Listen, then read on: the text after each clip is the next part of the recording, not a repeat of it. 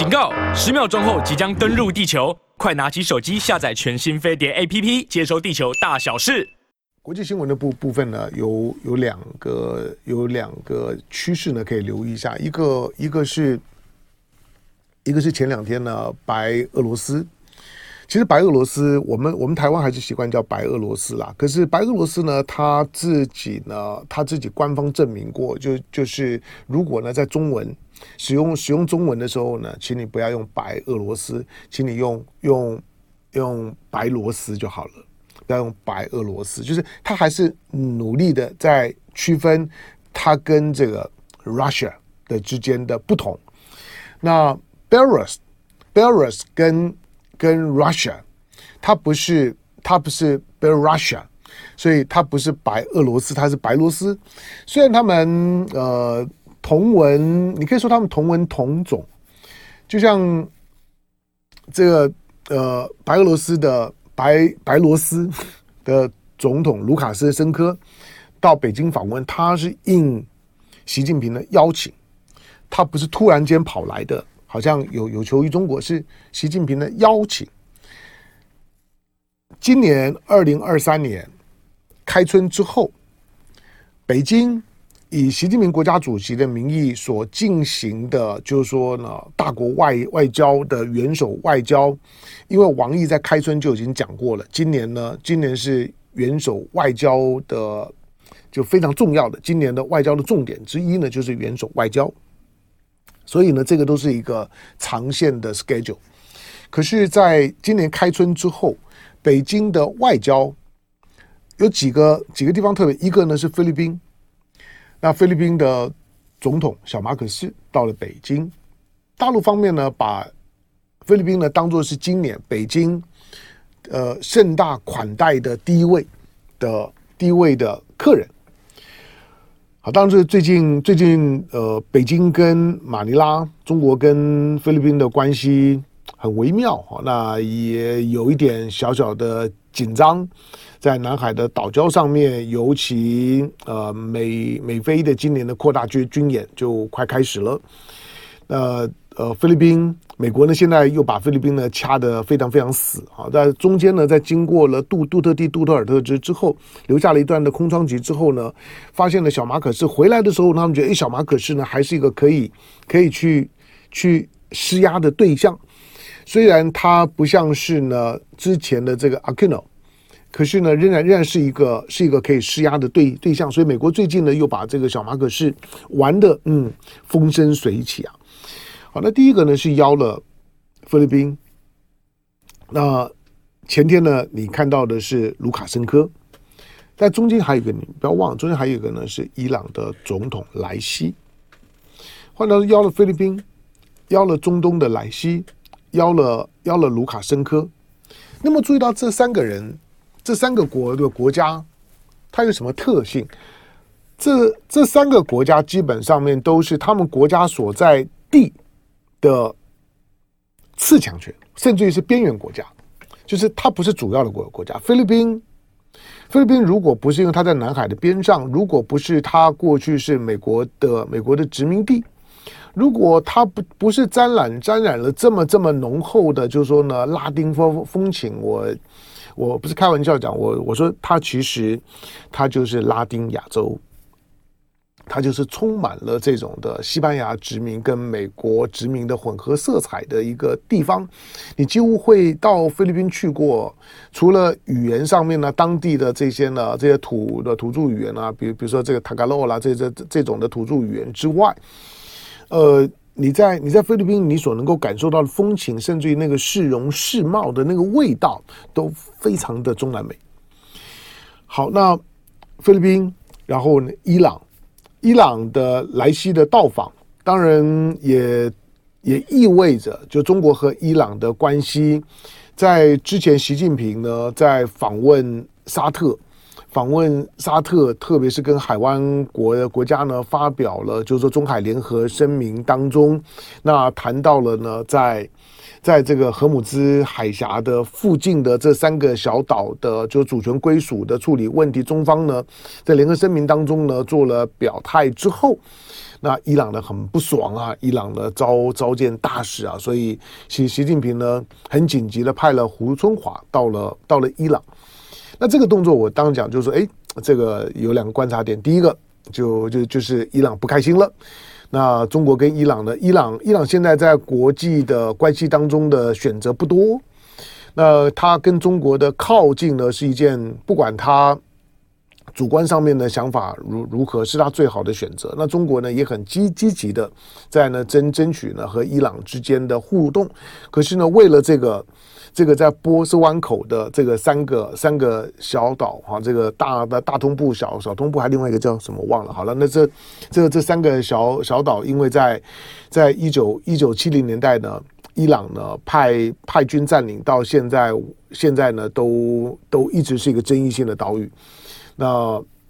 对于阿联酋来讲，当然就不就不爽啊。那中方表态了之后呢，伊朗也不爽啊。所以呢，在中东呢，你要能够呢操作地缘政治啊，那两不得得罪啊，那个很难呐、就像中国现在对俄乌战争的表态一样，那个很难呐、可是当莱希的到访的时候呢，表示呢之前的处理。大致上面呢是 OK 了，哦，就是大大家的气也都呢暂暂时的消了，都先放一边。那胡春华的之前的出访，因为很低调的出访，很低调的回来，没有讲任何话。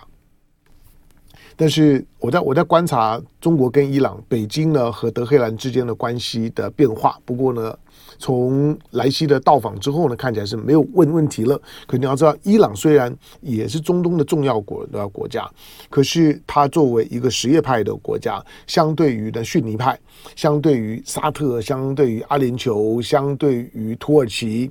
的这些的逊尼派的大国来讲，伊朗当然相相对来讲是比较孤单、比较弱势的一方。更不要说还有一个美国呢支持的以色列。那另外一个呢？白罗斯也一样，白罗斯呢，它作为作为北约，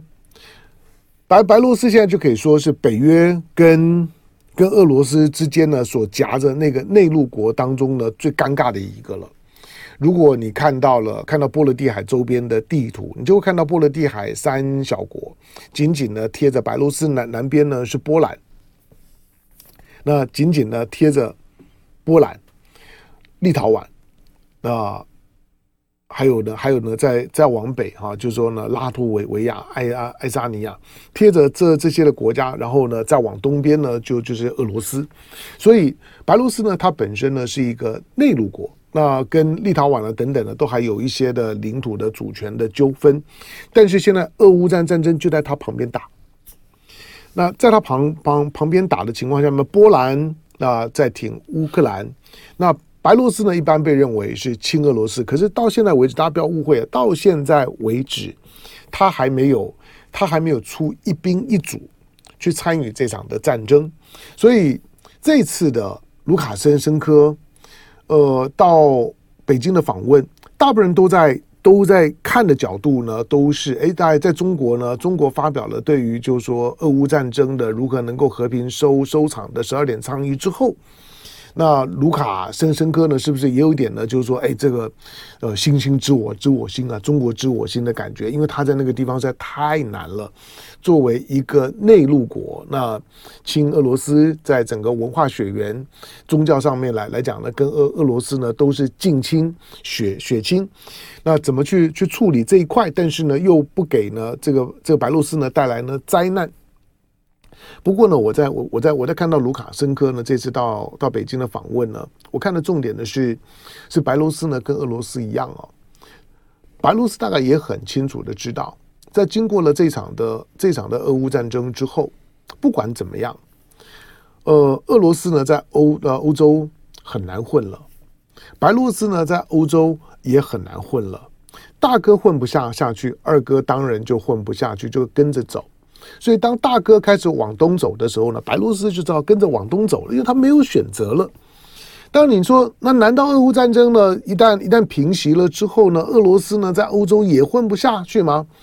我说的混不下去，并不是说在欧欧洲呢就死了就没有机会。第一个就是说会拖多久不知道。那个情绪呢，要多久才能够才能够呢修补？以现在的在乌克兰战场上面，大家呢这样的一个已经已经杀红眼了，那死伤惨重了，你就知道那个仇结大了。那接下去会怎么收收场？现在没有人呢能够呢提供想象。就算是就算是停火了，这个情绪呢要浇熄，战火或许可以停火。可是情绪的火，那个是浇不熄的。那要让欧洲跟俄罗斯呢恢复正常的互动，本来就很难。第二个，就算是呢恢复了一般性的交流，要重建互信，认为就是说你不会偷偷搞我，那你不会偷偷卡我，那仍然能够呢相对的，就是说推陈致富的，推推心置腹的。去互动，那个呢几乎不可能。所以当俄罗斯呢开始在往东往东走，白俄罗斯白罗斯当然也就跟着往东走。中国在乌克兰战争当当中最大的收获不是军事上的，而而是整个整个俄罗斯那开开始意识到，他终究不被欧洲这个呢白人社会的接纳。他看着呢东边那西伯利亚的这个。大片的土地，因此他把西伯利亚做了一个相对开放的。你甚至于从俄罗斯呢，现在和中国在讨论的西伯利亚开发的方案来看，俄罗斯基本上让渡了一部分的主主主权。很少了，我我我我是说，许多的开放啊，已经已经超过了一般的经济合作或者是经济开发合作的层次。那个呢，那个那个在开发的方案跟内容上面，俄罗斯是把西伯利亚的主权做了某种程度的压抑，让中国可以呢更深度的去参与西伯利亚的开发。那这个对于中国来讲，当然会有很大的吸引力。好，所以中国和俄罗斯之间呢，未来在西伯利亚的合作，这个毕竟是地球上面呢，现在现在最大块的处女地啊，未来当然有很大的想象的空间。那白俄罗斯呢，白俄罗斯呢也过来了。那白俄罗斯呢，这这这次跟着来到亚洲来呢，寻找机会。他作为一个内陆国，我说他又不靠海。当俄罗斯关系不好的时候呢，白白俄罗斯能多好呢？就像台湾，台湾在去年呢，俄乌战争呢发生了之后。台湾除了制裁俄罗斯，那五月份的时候呢，也跟着制裁了白俄罗斯。台湾也制裁白俄罗斯这件事事情呢，对台湾人来讲是没有感觉。我告诉你，对俄罗对白俄罗斯来讲也没啥感觉，因为台湾跟白俄罗斯之间的关系本来就很疏远、很淡了。台湾在，我昨天在邵邵康的战情室的时候呢，有有稍微提到一下，其实其实有一个有一个白俄罗斯人。有一个白俄罗斯人，对于在台湾的中华民国来讲，是是印象很深刻的，是很有地位的。他曾经曾经中华民国历史上面有一位第一夫人，他是白俄罗斯人，他就是蒋方良。他说：“蒋方良不是俄罗斯人吗？怎么怎么会是白罗斯人呢？不，蒋方良的蒋方良是在是在白罗斯出生的。”蒋方良的祖祖籍是在白罗斯，那个那个那个地地方叫什么名字忘了。然后之后他们才才举家迁到了乌拉山以东。他认识他认识蒋蒋经国是在西伯利亚是没错的。那但是呢，他小的时候呢是在白罗斯，所以在在一九九零年代一九一九九二年吧，因为一九九一年苏联垮垮台嘛。那整个整个东欧阵营瓦，东欧阵营瓦解了之后呢，前苏联的这些加盟共和国啦，大家就是各自寻找生生路啊，开始寻找机会啊。那个时候呢，也也是呢，前加盟共和国这些呢，这些呃过过过去的这的这些呢独立国协的这些成成员，跟西方国家关系最好，因为有求于西方国家，那希望呢能够能够在。在西方世界里面呢，寻找呢自己的国家的未来的发展机会，所以那个时候呢，白俄罗斯那也来到了台湾。呃，那个时候是当时的明斯克的市长到了台湾，到了台湾之后呢，当他来台湾一个很合理正当的理由就是说我来看我的老乡。那个时候蒋方良还在世的，他见了蒋方良，人不清土清啊，嗯、内幕啊依稀依稀记得，就是蒋人啊蒋方良还能够用俄语那跟他去交谈，那还能够。可以，你可以感觉到那种的、那种的人的人的血液啊，就是人的血液一定要回到原乡才会停止沸腾。这个是《原乡人》里面的经典的台词嘛。好，那所以你你看到的看到的，在在在过去，我们曾经台湾跟白俄罗斯跟白罗斯关系呢，也曾经到这样的水平。不过后来台湾就放弃了，呃，也把整个白罗斯的相关的一些领事业务啊等等呢，都都交给了驻莫斯科的单位呢在负责。总而言之，大陆在金元地缘政治上面看起来是很深层，很有一套他自己的思考。